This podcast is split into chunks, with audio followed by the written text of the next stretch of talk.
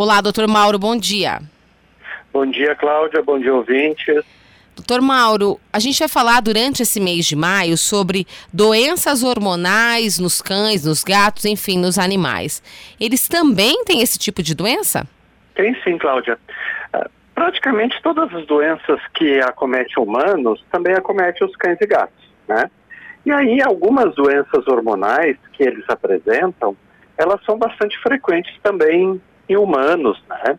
Então, sobre o hipotiroidismo, que é a deficiência dos hormônios da tireoide, uh, o hipertireoidismo, que é o excesso, que é uma, uma doença muito comum nos gatos, né?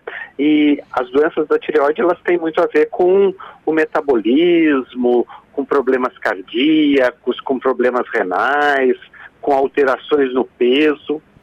Uh, nós temos também o diabetes, que é uma doença muito frequente, tanto em cães como em gatos. E temos também uma doença que o nome é feio, tá? Uhum. Eu sempre brinco. Ela chama síndrome de Cushing, mas ela nada mais é do que o excesso de cortisol circulante, que é, sem dúvida nenhuma, a doença mais frequente nos cães. Tá? Então a gente tem várias delas.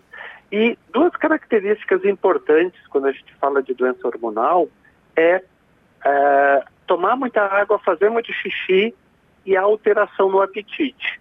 Tá? Então essas três coisas, e é claro que acontecem outras doenças, tá? mas istos são indicativos de doenças hormonais. Tá. E como que elas são, é, no caso, identificadas, é, é, tratadas, enfim? Essas doenças hormonais, e aí, é, às vezes, é um pouquinho mais. É, elas podem se confundir com uma doença do rim. Tá?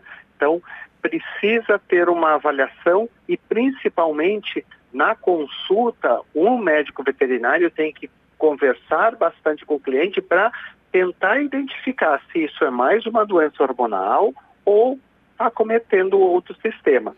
Uhum. E são doenças que as doenças hormonais elas não têm cura. Toda vez que a gente fala que não tem cura, a gente acha que é grave.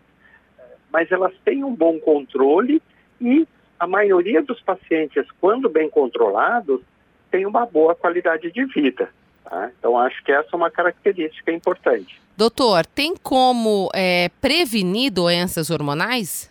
Não. Tirando o diabetes, a maioria das outras doenças hormonais não, porque elas têm um fator genético e muitas vezes, traduzindo, a gente diz assim, que os órgãos vão ficando cansados.